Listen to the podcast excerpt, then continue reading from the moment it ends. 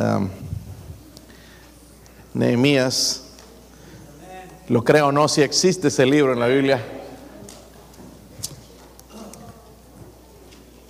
Nehemías capítulo 4.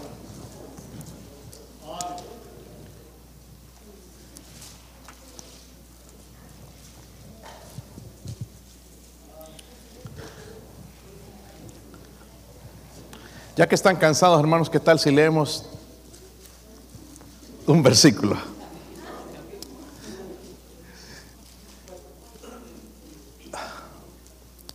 Versículo 11. Y nuestros enemigos dijeron, no sepan ni vean hasta que entremos en medio de ellos y los matemos y hagamos cesar la obra. Todos juntos, dice, y nuestros enemigos dijeron, no sepan ni vean hasta que entremos en medio de ellos y los matemos y hagamos cesar la obra. Padre, le pido, Señor, su dirección, su ayuda, Dios mío. Necesito, Señor, su llenura, Dios mío, su fortaleza, sobre todo espiritualmente, Señor, ayúdeme a exhortar, Señor, con este mensaje, Dios mío, no en mi carne, Señor, sino usando tu palabra, tu verdad, Señor. Ayúdeme a aplicarla, Señor, a necesidad mía y a la necesidad de su pueblo, Señor, en este lugar. Ruego, Padre, que nos hable de una manera en que sí transforme nuestra vida, Señor. Sí transforme. Oro, Señor, por su presencia. Ayúdeme, Señor. Ayude a mis hermanos. En el nombre de Jesucristo. Amén. 7 de diciembre de 1941, Japón lanzó un ataque en Pearl Harbor y 353 aviones más o menos estaban atacando ese lugar. Eh, destruyeron todo, destruyeron a ocho acorazados americanos, todos sus aeropuertos en ese lugar.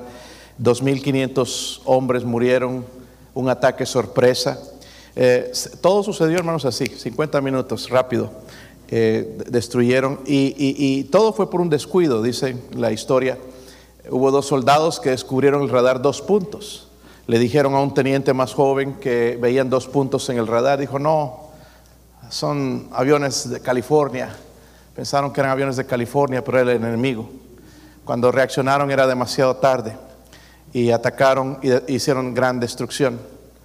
Y hermanos, este ataque hubiera podido prevenirse. Estaban a 50 minutos, podían los acorazados prepararse, preparar los hombres. Era un día domingo, sí, pero ya con la alarma hubieran podido prepararse para atacar, para defenderse. En la Biblia, hermanos, vemos que lo mismo le sucedió a Nehemías, no con ataques de aviones ni nada de eso, sí un ataque. Para, él estaba tratando de reconstruir el muro, el muro de Jerusalén, pero con la diferencia de que Nehemías sí se preparó para el ataque, sí se preparó. Otra vez en nuestro versículo, hermanos, dice el versículo 11, y nuestros enemigos dijeron, ¿qué? No sepan ni vean hasta que entremos en medio de ellos y los qué. Y hagamos cesar la obra. Hermanos, yo estoy tan asombrado con cristianos que piensan que todo lo que sucede es culpa del diablo. El diablo quiere pasar desapercibido, quiere dar los ataques, hermanos, por sorpresa.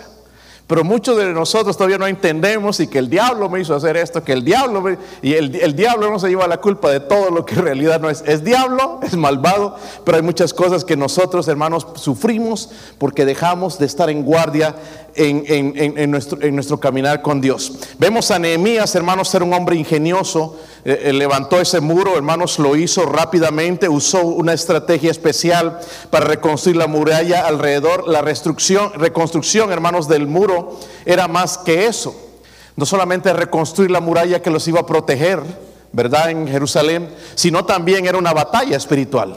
Y aquí el enemigo está planificando en, el versículo 1, por ejemplo, cuando oyó Zambalat que nosotros edificábamos el muro, esos son enemigos de los judíos, se enojó y se enfureció en gran manera e hizo escarnio, dice, de los judíos. Mire en los versículos 12 eh, y 13 lo que estaba en juego, dice ahí el versículo 12. Está ahí, hermanos.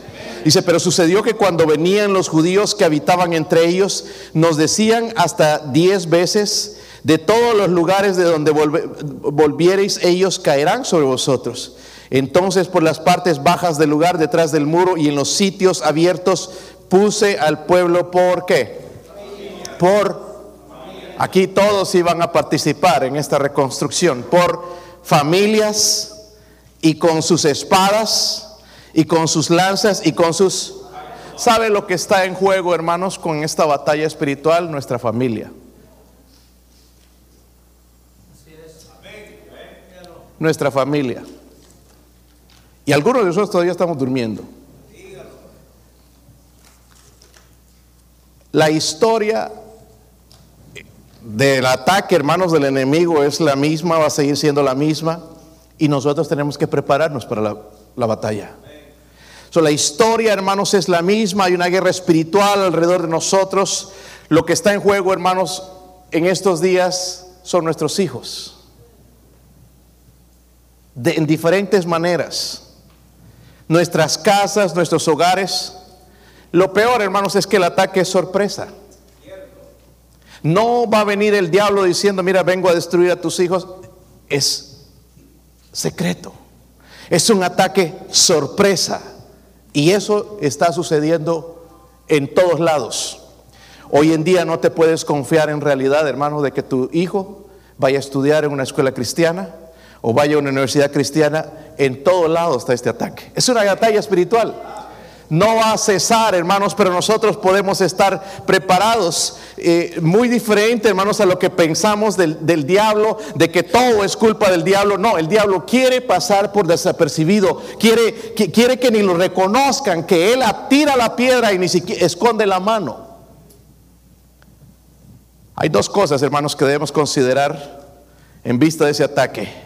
Versículo 11 otra vez dice, y nuestros enemigos dijeron, no sepan ni vean hasta que, ya cuando es tarde, ¿verdad? En medio de ellos y los que matemos y hagamos que.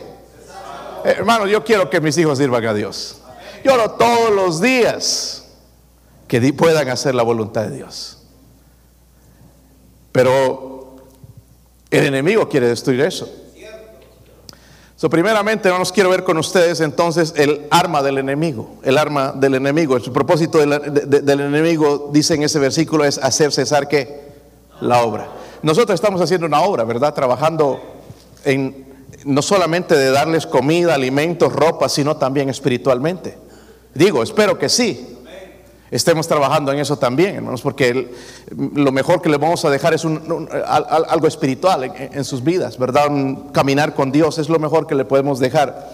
Salmo 129, 4 dice, como saetas en manos del valiente, así son los hijos habidos en su juventud. ¿Saben lo que son saetas? Flechas, ¿verdad? Dice que los hijos son como ¿Saben lo que es un arco con una flecha? Oye, no, no había en sus tiempos esas cosas. Todavía lo usan. Mi suegro usa eso para cazar a veces venados. Las flechas, estira bien, sale la flecha, la flecha y lo traspasa. Y dice que los hijos son como flechas en manos de qué? La Biblia, hermano, no fue escrita así, que qué bonito suena. ¿Qué es un valiente? Un valiente es una persona segura. ¿Verdad? Tiene seguridad, alguien que está para defender, ¿verdad? Como saetas en manos del valiente, así son los hijos habidos en la Pero hermanos, lanzar las flechas, nosotros estamos tratando de dar en el blanco, ¿sí o no? No sería tonto agarrar la flecha y pegarte a ti mismo, ¿verdad? Pero algunos estamos haciendo eso con nuestros hijos, lo crea o no. Debemos apuntar al blanco con nuestros hijos. ¿Cuál es el blanco? Que sean como Cristo. Amén.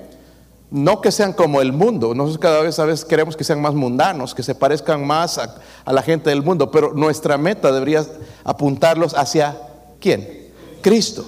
¿verdad? Pero el enemigo va a tratar de impedir eso, hermanos, que logremos ese propósito. So, miren, en este pasaje vemos el ataque que, que el enemigo eh, eh, eh planificó para destruir la obra ya en Jerusalén, el muro. En el versículo 1 que leímos dice, cuando oyó Zambalat que nosotros edificábamos el muro, se enojó, se enfureció en gran manera e hizo qué?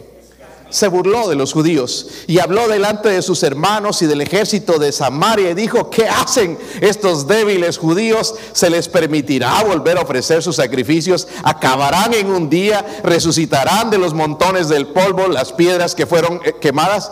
Déjenme decirles la respuesta, sí. Sí se pudo. Lo hicieron. ¿Qué estaba haciendo este hombre? Estaba usando el arma de la burla. Se estaba burlando de los judíos porque con la burla quizás iban a cesar de trabajar en la obra. Y todo eso, hermanos, habla hasta el versículo 4. El versículo 4 dice, eh, eh, el versículo 3, perdón, y estaba junto a él Tobías Amonita, el cual dijo, lo que ellos edifican del muro de piedra, si subiera una zorra lo derribará. O sea, no funciona el arma de la burla. Y lo que el enemigo quiere, hermanos, es que tú pienses que lo que tú haces no es importante. Pero lo que hacemos, el venir a la iglesia, el servir, el traer a nuestros hijos a la escuela dominical es importante. No lo vemos ahora, pero es importante. Es importante, ¿verdad? Y Él también quiere, hermanos, que tú pienses que eres muy débil para servir a Dios y que renuncies en lo que Él quería que hagan los judíos. él quería también que pienses que tú lo que haces no vale la pena. Y sí vale la pena, hermanos. Es trabajo. Eh, no es coincidencia, hermanos, tener hijos que quieran buscar a Dios. Es trabajo. Amén. Yo veo sufriendo, hermanos, a gente con, la cuestión de sus hijos. Yo estoy orando al Señor. Yo no es por mí, sino quiero que Dios se lleve la gloria, pero es un sufrimiento bien fuerte. ¿Verdad? Algunos lo están experimentando. Tener hijos lejos de Dios que no quieren saber acerca, nada acerca de Dios. ¿Verdad? Es doloroso. Pero hermanos, si empezamos cuando son pequeños es mucho mejor. Nos va a costar menos trabajo usó el arma de las el enemigo usó el arma de la burla. Número 2, en el versículo 7 dice ahí, pero aconteció que oyendo Zambalat y los árabes, los amonitas y los de Asdod, que los del muro de Jerusalén, los muros de Jerusalén eran reparados, porque ya los portillos comenzaban a ser cerrados, sé que se encolerizaron mucho. Miren esto, el versículo 8, esto va a suceder. Y conspiraron todos a una para atacar a Jerusalén y hacerle qué? Conspiraron, ¿verdad? Y estaban trabajando cómo vamos a hacer cesar la obra. So, vemos el arma de las intrigas, van a levantar falsos, van a tratar de que el pueblo de Dios haya eh, divisiones, que se enojen, que se peleen, todo, tratar de, destruir la obra ah, con eso. El diablo sabe exactamente lo que hace, el enemigo sabe muy bien lo que hace. So, vemos el arma de la burla, el arma de las intrigas, y en el versículo 10, algo que es bien común. Y dijo Judá, las fuerzas de los acarreadores se han debilitado y el escombro es mucho y no podemos edificar qué? El muro. Este versículo me vino a la mente el otro día que estábamos trabajando allá en, en esa subida así, cortando las ramas, árboles y bajándolos. Era fácil subir al principio, ah, qué bueno. Pero ya después, hermanos, con la carga, costaba subir, bajar, subir. Yo conté, hermanos, con mi, este es, un reloj que cuenta los pasos. Cinco mil millas, digo, cinco millas, ¿verdad? Fue lo que te, cinco mil millas, exagerado. Siempre somos exagerados los pastores, los predicadores, pero eran cinco millas. So, buen ejercicio, 2500 calorías. ¡Wow! ¡Qué bueno! No te tuve que ir al gimnasio. Pero ya al principio estaba bien, pero ya cuando subí otra vez, otro bulto y me parecía, hay más bultos y no se desaparecen estos bultos y pensaba en este versículo, el escombro es mucho, me imagino a ellos, wow, sacamos de aquí estos escombros y sigue habiendo más y sigue habiendo más y sigue habiendo más, no se acaba, los desanimó, el arma del desánimo. Y vemos nosotros puros problemas y nos desanimamos y que estamos trabajando y que venimos a la iglesia y que dimos los 300 para el bus y las cosas, los problemas siguen ahí.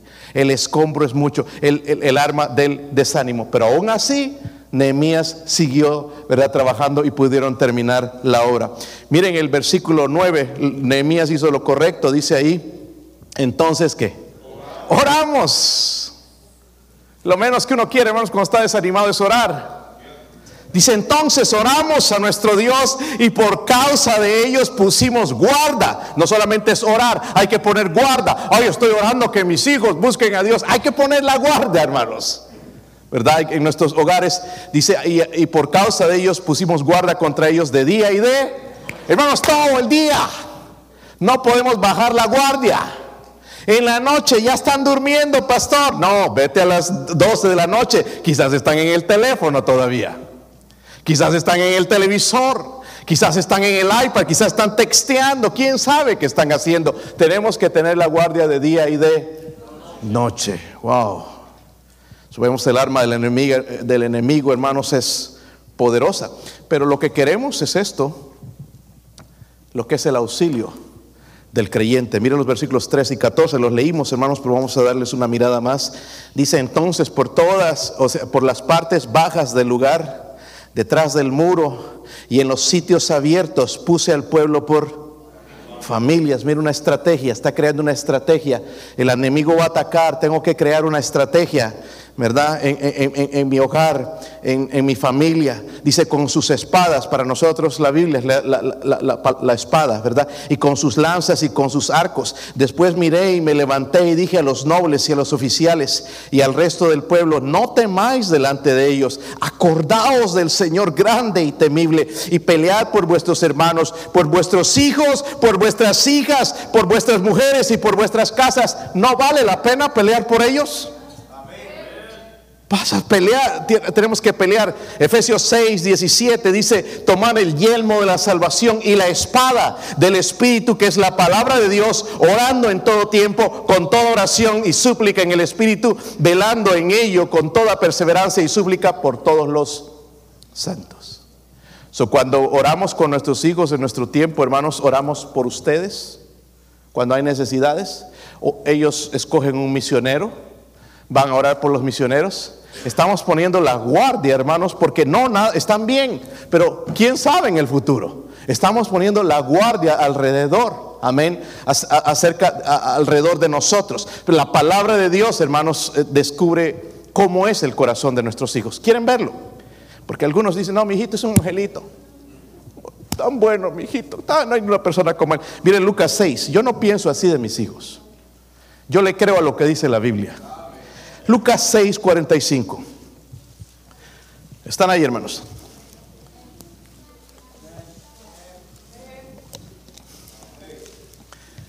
Dice el hombre, bueno, me pregunto si seremos eso, ese hombre. Del buen tesoro de su corazón sácalo.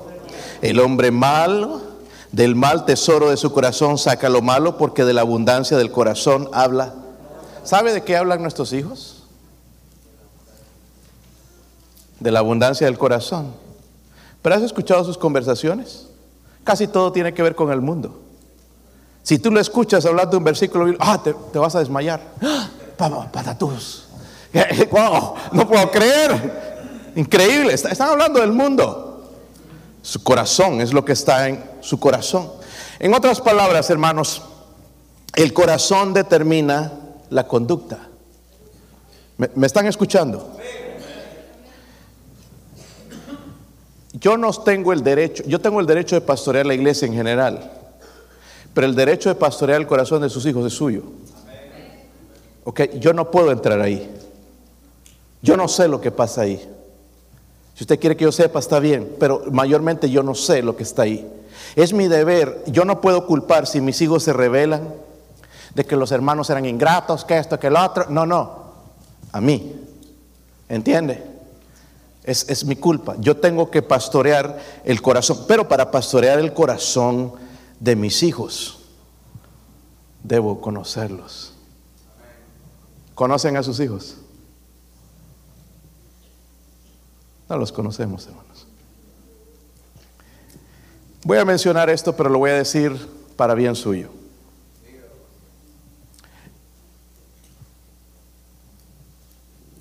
Toda la música que nosotros preparamos en la iglesia, el propósito principal, el oyente principal es Dios. No es para entretener. Amén. Si yo voy a preparar un especial para Dios, tiene que ser con reverencia. ¿Sí o no? Y entre lo mucho, lo poco, pues mi esposa trata, de preparar eh, especiales, diferentes, coro eh, de adultos, hombres, niños. Pero nuestros niños, pregúntele a mi esposa la actitud de sus hijos cuando van a cantar en el coro.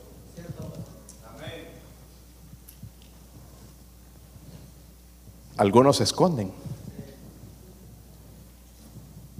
¿Por qué? Su corazón.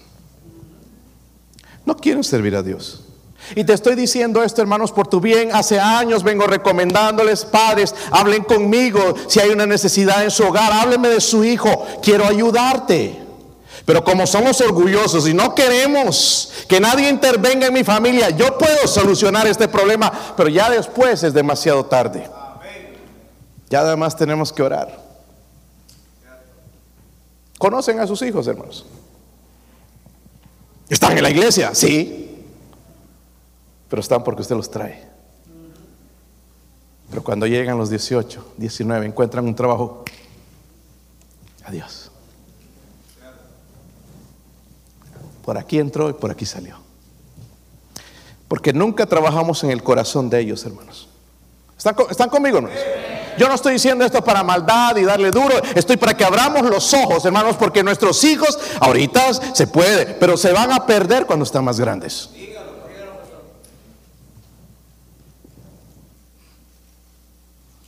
Hay cosas en mis hijos, hermanos, que yo ahora las veo y me, me agrada verlas. Yo no tengo que decirles a ellos, por ejemplo, cuando tienen que cortarse el pelo, ellas vienen y me dicen, necesito un corte de pelo. Hay todo chamusqueado, le corto yo porque yo no soy un peluquero, pero me ahorro, hermanos. ¿Cuánto cuesta un corte de pelo, hermanos? Ahí donde van a la peluquería, tres pelos, 20, mira, tres pelos, le saca que 20 pesos. Entonces yo he tratado y cuando eran chiquitos no se quejaban, pero ahora ya grandes ya, ya hay más exigencia. Pero lo que no se dan cuenta es que es gratis. Este, yo no les tengo que decir cómo se visten para ir a la iglesia. No esto para jactarme, pero tomó tiempo. ¿Entiende? Toma tiempo enseñarles. Yo conozco cómo es cada uno de ellos. Yo paso tiempo con ellos.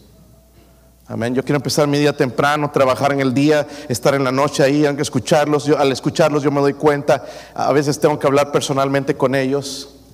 No son perfectos, hermanos, tienen muchas cosas en las que tienen que trabajar y oro por ellos que no se desvíen, porque su corazón es como el de nosotros, cualquiera de nosotros. Si vamos a pastorear, los hermanos tenemos que conocer sus corazones. Y todo empieza, hermanos, con las actitudes. Cuando los mandas a hacer algo, ¿qué hacen? algunos. Eso ya es una actitud. Mala. Hay que quitarla. Amén. Si a nosotros no nos dieron garrote, hermanos, o palo cuando éramos chiquitos, por eso somos así. Necesitábamos nuestros buenos trancazos, pero gracias a Dios el Señor ya ha abierto nuestros ojos y algo que no hicieron nuestros padres lo queremos hacer nosotros ahora correctamente para obedecer a Dios. Amén. Los ataques son sorpresa. Diablo quiere destruir, hermanos, de una, manera que tú lo veas, pero de una manera tan, tan sutil. ¿Vamos a ayudar a nuestros hijos o no? No importa que lo metas, hermano, a cualquier escuela cristiana. En las escuelas cristianas están los más sinvergüenzas del mundo. Tremendo, solamente porque los padres tienen dinero, los llevan allá y a ver si los cambian allá porque ellos no pueden en la casa y no pasa absolutamente nada. Mi deber, hermanos, es en la casa. El Señor nunca habló en la palabra de Dios de escuelas cristianas, habló de la casa como el lugar donde se debería enseñar la palabra de Dios. Hay que ayudar a nuestros hijos, hermanos, a entender que su corazón está descarriado. Yo no le digo a mis hijos, ay, qué, lindo, qué, qué, qué tremendo corazón tienes, porque no es cierto. Su corazón está descarriado. ¿Sabe qué entienden cuando ellos saben que su corazón está descarriado? Van a buscar un Salvador. Pero si tú le dices, it's okay, ay, eh, se echó una tremenda mentira, le pegó al profesor en la escuela, it's okay, hijito, ya, pero no, la próxima no lo hagas, papito. Papito, lindo. Por eso está así tu papito. La tarea fundamental de nosotros, hermanos, es pastorear el corazón de nuestros hijos, no una iglesia. Amén. Y con eso no estoy diciendo porque necesitamos un pastor allá en Crossville, amén. Necesitamos fijarnos en el corazón de nuestros hijos, pastorear sus corazones. Y Nehemías puso, hermanos, cada día uno de los hombres en una posición para defender allá la propia familia. Ahora, ¿cómo vamos a defender nuestra familia del enemigo? La Biblia nos dice, miren en Proverbios 9. Todo está en la Biblia, hermanos. No vamos a decir que tengo que comprar un libro, cómo criar a los hijos. El mejor libro es la Biblia. Proverbios 9, versículo 7.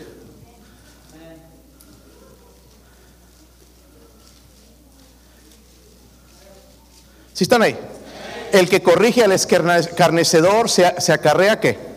Es decir, si tú te pones con tu hijo que ya tiene actitudes, le dices algo, ah, así, y se vuelve malcriado, ¿verdad? Pero dice, se acarrea frente. El que reprende al impío se atrae mancha. No reprendas al escarnecedor para que no te aborrezca. Corrige a quién? Sabio. La persona sabia es aquella que ha recibido a Cristo. Corrige al sabio y te amará. Amén. Mis hijos no están amargados conmigo porque los regañe. Mi, hija, hermanos, después de que le doy una buena, viene a abrazar, papito, I love you, te quiero. Ahí quieren estar conmigo. Se los ve, si estamos en dos carros, ahí se, no es que no quieran a su mamá, pero me respetan, me quieren estar conmigo. No, ay, un ogro, no, no, me, quieren estar conmigo. Eh, dice Da al sabio y será más sabio, enseña al justo y aumentará su saber. El temor de Jehová es el principio de la sabiduría y el conocimiento del Santísimo es la inteligencia. Eso no va a venir por casualidad, hermanos, un hijo piadoso. Tengo que trabajar en ello. Amén. Habla de enseñar, habla de corregir, habla de, temor, habla de estas cosas. Hay trabajo. So, hay dos caminos, hermanos, a escoger. Número uno, el postrarse a Dios el postrarse a las cosas del mundo. Los ídolos no son, no son ah, pequeñas estatuas. Ay, nosotros no tenemos ídolos en la casa y el tremendo televisor que hay. 24 horas viendo televisión, porque ahí no se cansa el cuerpo. ¿Verdad? Unas, yo no sé cuánto te marcó y el teléfono de cuántas horas pasaste esta semana, 10 horas, 12 horas, 15, 20 horas en el teléfono, pero ni unos 10 minutos en la palabra de Dios. Los ídolos no son estatuas, hermanos, sino son ídolos sutiles en el corazón. Parte de pastorear el corazón de, de los hijos, hermanos, es llevarlos a Dios. Porque no se trata, hermanos, de adorarás, porque si no, ¿a quién adorarás? Porque nuestros hijos van a adorar a Dios o se van a postrar delante de este mundo. Amén. No es entonces si van a adorar, sino a quién van a adorar. Y como padre, hermanos, con la espada, esta es nuestra espada, ¿ok? No agarres machete, la espada. Dios nos dio una autoridad, ¿sabían padres? Se lo voy a mostrar porque algunos no creen. Miren Efesios, eh, Efesios 6, versículo 4.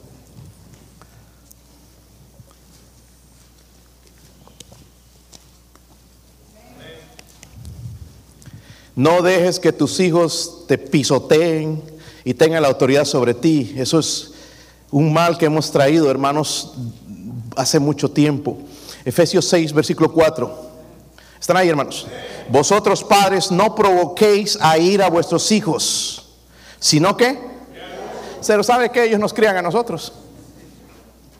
Ay, mire, ya, ya lo tengo aquí a mi papá, que me compra lo que quiero. Me pongo a chillar, y ya, viene ahí con el regalo. Criarlos, dice, en, en disciplina y qué? Del Señor. Usted debe pastorear el corazón de sus hijos como un representante de Dios. ¿Están conmigo, hermanos? ¿Están conmigo? Es un mandato del Señor tener la autoridad. número uno, necesitamos un entendimiento bíblico de lo que es autoridad. Número dos, si no hay autoridad, ellos se van a confundir. Yo espero que cada padre, no, no mamá, cada padre tenga unas reglas en su casa. Nosotros tenemos una regla, ya se las he comentado antes. Mis hijos no pueden tocar eh, aparatos electrónicos durante toda la semana. Viernes, sábado y domingo sí, pero no durante toda la semana. ¿Sabe qué hacen la mayoría de niños? Están en los videojuegos todo el tiempo. ¿Cómo quieres que le entre? Sácalos a jugar afuera, no quieren. Ay, no, it's too hot. I'm burning up. No quieren ir afuera. Nada más allá. Los dos embobados con los videojuegos, porque eso adicta, produce adicción. Y yo, ellos tienen el mismo problema que todos nosotros, se adictan. No, mis hijos no van a la iglesia. Ahora, no le quites ya si ya le dejaste, que sus hijos me van a odiar. Yo hago esto con mis hijos.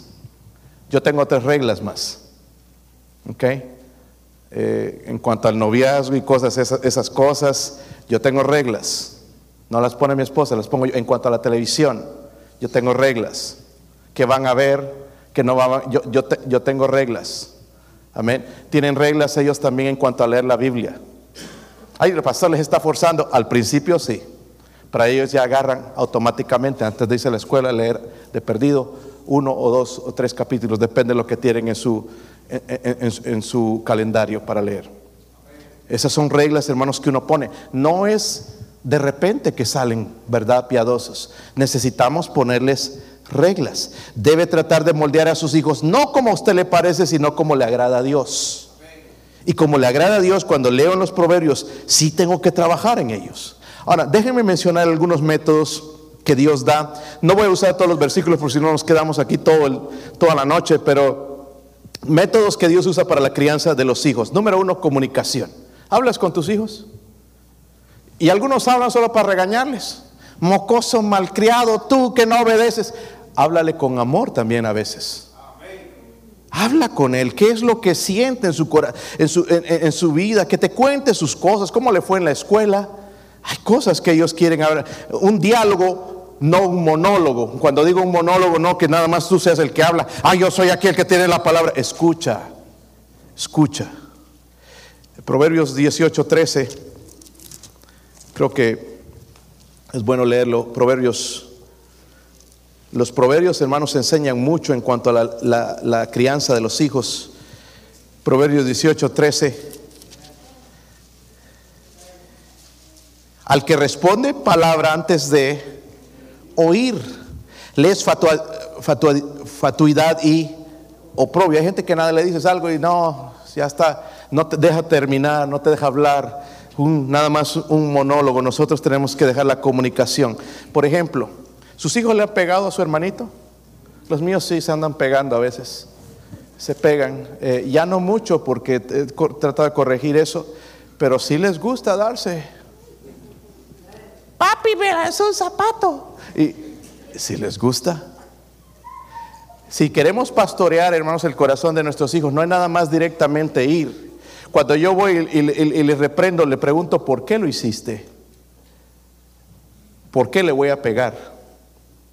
¿Tú sabes que lo que estás haciendo es pecado? ¿Has ofendido a Dios? Mereces una paliza, ¿verdad? Sí. Entonces dése la vuelta. Y ahí viene. Dos, tres, cuatro, depende hasta que duela un poquito. Porque el otro día me no, eso no me dolió. Ok, bueno, fíjese. Eh, pero hay preguntas, hermanos, podemos, ¿por qué le pegaste a tu hermano? Es que no me, me, me quitó mi carrito. Eh, tienes que conocer por qué está eso en su corazón y ya después tratar primeramente comuni comunicación, ánimo. Muchos de nosotros padres no le damos ánimo a nuestros hijos, nada más los hundimos. Yo les voy a animar, hermanos, mire, estos jóvenes que están tocando instrumentos son una bendición en la iglesia. Hay iglesias que andan buscando por todo lado a alguien que toque algo. Pero aquí hay varios. ¿Y qué manera, qué oído y, y qué talento tienen, hermanos? Anímeles. No voy a decirle, ay, te equivocaste una nota. Ay, qué largo es especial. No, anímeles. Hay que animarlos porque eso cuesta mucho trabajo, muchas horas de, práctica.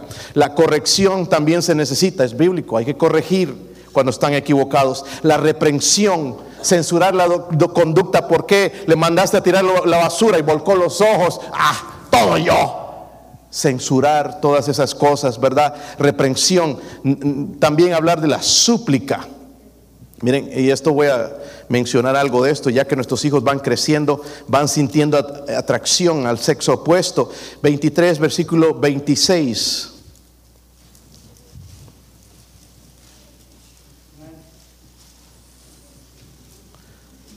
Dios usa a este, a este hombre diciendo estas palabras. ¿Sí lo tienen? 23, 26 dice ahí, dame hijo mío tú y miren tus ojos por mis caminos. Dios quiere el corazón, pero para pastorear el corazón tengo que conocerlo. Número, uh, otro punto es la instrucción, debo instruirles. Le mandas a cortar el pasto y no le enseñas. Te dejó las líneas así como las dejó mi hijo el otro día. Parece que un borracho iba manejando. Pero no le instruyes y después le regañas. Tenemos que instruirles. Tenemos que enseñarles. Y para eso, ¿cuántos son pacientes para enseñar? Yo no. ¿Impacientes? Pero hay que instruirles. Hay que instruirles, ¿verdad? alguien fue paciente con nosotros. Otro, otro punto, hermanos, advertencia. ¿Por qué? Porque la vida de sus hijos está llena de peligros. Cuidado que no vayas a ese lugar. Cuidado a ese amigo. Conoce los amigos de, tus hijos.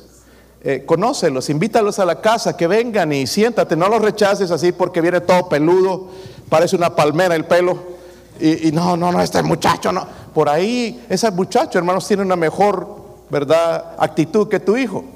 No los rechacemos por eso, por el color de su piel. Conozcámoslos. Y, si ya vemos en ese muchacho algunos comportamientos, mira, ese amigo no te conviene. No, no quiero que andes con ese amigo. Una advertencia. ¿Ok? También enseñanza. Hay que enseñar a nuestros hijos. Y para enseñar nosotros tenemos que prepararnos. Tenemos que leer la Biblia. No vamos a enseñar a lo que no sabemos. Y muchos hermanos necesitan nuestros hijos oración. Doblar rodillas. Todos los días es algo que no tenemos que dejar. Ahora, e, e, este es lo que le gusta a los muchachos. Proverbios 3, vamos a ver varios versículos aquí porque algunos han dejado de creer. Proverbios 3, versículo 12. Quiero saber algo aquí, hermanos. ¿Cuántos aman a sus hijos? Yo les creo. Yo les creo. Pero vamos a, aplicar lo que la, la Biblia dice. Tres, ¿qué les dije? Doce. Dice, porque Jehová al que ama, ¿qué? ¿Ustedes aman a sus hijos? ¿Los castigan? Como el padre al hijo a quien quiere. Vamos a Proverbios 19. Versículo 18. Esto dice la Biblia, hermano, no es invento mío. ¿Castiga qué? En tanto quise que hay que porque ya va a haber un momento en que no, más no, no se apresure tu alma para, hay que incluso saber castigar al hijo. Mi tía castigaba a su hijastro a coscorrones, como el chavo. ¡Toma! ¡Pi, pi, Se iba llorando el pobre muchacho. Y era un abusivo, era malcriado y nosotros también lo abusábamos porque nos pegaban y éramos niños y también ahí nos agarrábamos a coscorrones que ya que veíamos a la tía, nada más que a escondidas de ella. eh, otros versículos, miren en Proverbios 22, versículo 15.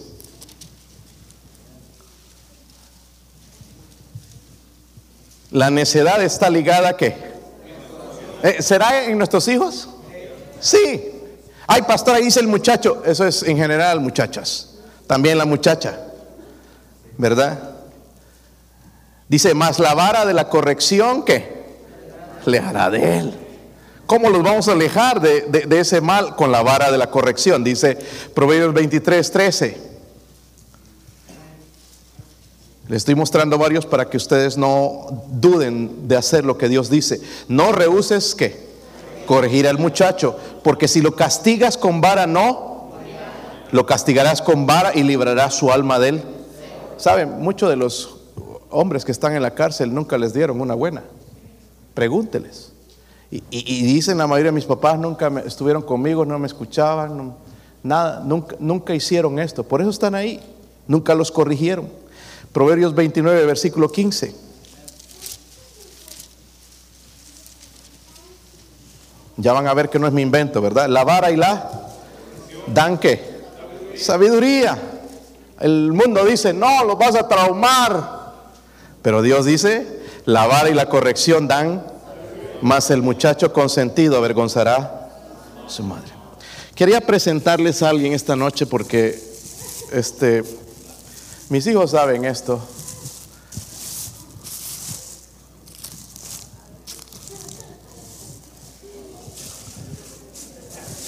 Esta es la medicina. Pastor es muy grande. Es más grande el teléfono que les regalas. O el televisor. Esto fue creado para eso. ¿Sí o no, Daniel?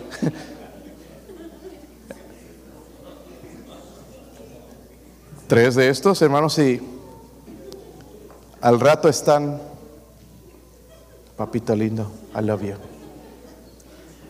Como le digo, ellos no me odian. Hay muchas cosas que tenemos que corregir. Pero ¿qué cosas deberíamos castigar? No cuando te rompen el teléfono. Porque ahí los castigamos. Cuando te mienten, hay que castigarlos. Cuando te desobedecen, hay que castigarlos. Ah, ya te he dicho 20 veces. No, no, no, no. La primera. Ellos saben que a la primera. Daniel ya sabe. Me dice, ¿y todavía me desafía? ¿No? Sí. Si no, pues va.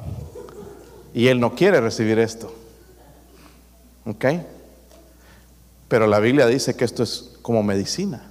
Vas a librar su alma, dice, del Seol. ¿Sabe qué es el Seol? El infierno. Amén. yo, yo, yo no creo a la filosofía, a los psicólogos, yo creo lo que Dios dice. Y lo voy a seguir aplicando. Si usted tiene otra manera y piensa que es, tenga cuidado, pero vas a ver después en tus hijos. De vez en cuando ellos necesitan esto. ¿Hasta qué edad, pastor? Yo, ellos saben, hasta que vivan en mi casa.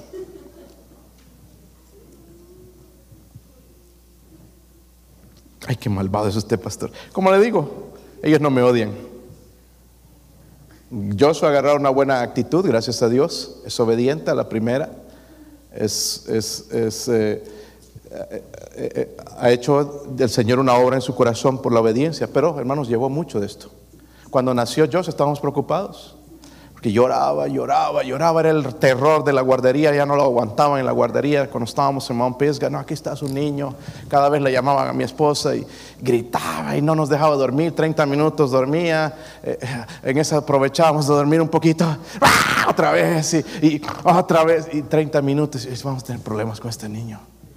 Después se fue creciendo y todo le metía las manos traviesos, se subía en las sillas, y alcanzaba la mesa, wow, vamos a tener problemas. Pero empezamos a, creer lo que Dios dice y empezamos a darle, ay, está muy chiquito en la mano cuando tocaba algo. Y así fue aprendiendo, fue aprendiendo, aprendiendo. Ya no es algo travieso, pero tenemos que seguir corrigiéndoles. No tengan miedo, hermanos. ¿Tienen algo así? No se lo presto tampoco, hermanos. Me costó esto. Mi hija, doy gracias a mi hija. Mi hija cuando lo vio en la tienda, en la segunda, Papi, mira esto. Ay, hijita, esto que andaba buscando. Gracias. Ay, no, mentira. Y lo iba a esconder. No, no, no. Cuatro dólares pagué por esto, pero ya no los hacen, ¿verdad? Ya, ya los harían de algodón en estos días. Para, pero algo así, hermanos, para que ellos sepan. Hay del padre que usa la mano para pegarle. Porque uno cuando está desesperado, lo que sea, la, la chancla, y le da. No, ellos saben que esto es, porque la Biblia habla de la vara. Ellos saben que esto es castigo, no amor, castigo, corrección. Amén. Y después, hermanos, cuando yo los castigo, voy a su cuarto, después nos sentamos, oramos, le pido que ore y pida perdón a Dios por su pecado, nos reconciliamos y ya, todo, mejor que antes. Una bendición. ¿Por qué? Por obedecer la palabra de Dios. Hijos que busquen a Dios, amen a Dios, hermanos, no son accidente. El diablo está atacando por sorpresa, hermanos, está robando el corazón de nuestros hijos y tenemos que abrir nuestros ojos. Eh, el resultado, hermanos, lo que necesitamos es primeramente la gracia de Dios y padres que obedezcan la palabra de Dios. Nadie puede jactarse y decir mis hijos, wow, son así. Es gracia de Dios. ¿Cuándo? Cuando obedecemos este libro. Va a derramar Dios gracia. Si tu hijo está apartado, sigue orando por él. Sigue orando por él. Vamos a orar, ponernos de pie, hermanos, si usted quiere venir a orar. Sería un buen tiempo de venir a los hijos también con sus padres y hablar, orar juntos y que Dios nos ayude, hermanos. Vamos, vamos a orar. Padre.